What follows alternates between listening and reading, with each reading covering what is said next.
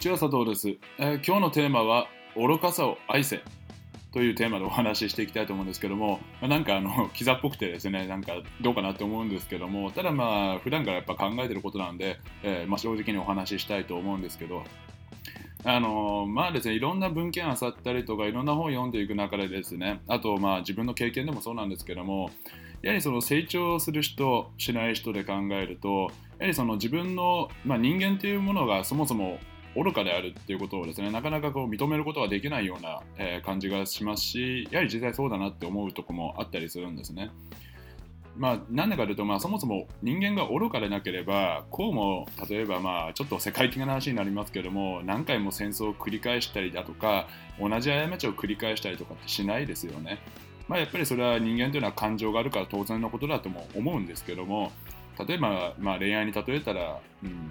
まあ一回、まあ、例えば男性の話になるんですけども、まあ、振られたりとかするとやっぱり落ち込んじゃったりとかあのする時ってあると思うんですけども例えばいきなり告白して振られちゃ振られちゃったりだとか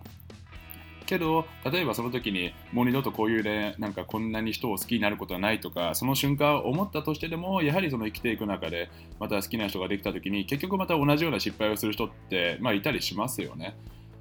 で本来であればじゃあそこでなぜ失敗したのかなっていうふうに、まあ、PDCA サイクルっていうまあ用語があるんですけども、えーそこでしっかりと自分のやってきた間違いを見てそこで改善してじゃあそれを間違った原因を正すためには何を学ばなければいけないのかなとかそれは言葉遣いだったりとか洋服服装だったりだ服装なのかとか、えーまあ、例えばじゃあ相手の気持ちを考えずに突っ走ってしまったりだとかそういうふうにあの自分の弱い部分その愚かな部分を認めてそれを補うための勉強をしないということになるとやはりそれって成長しないですよね。そこでやっぱりあの人間というのは愚かであるということを分かった上で認めた上でじゃあどうすればいいのかっていうふうに考える人はやはり成長のスピードも速いし行動力もある身についていくような気がするんですよね。まあ、実際やっぱり教えていく中でそういう人はやはり人間というのは弱いものであるっていうことが分かってる方がすごく多いのでやはりこれは間違ってないなと思うわけです。で僕自身もやっぱり、うん自分って愚かだなって思う行動だったりとか失敗って本当にたくさんしてきたんですけどもやはりそこで挫折するとかじゃなくて諦めずにじゃあどうすればいいのかなって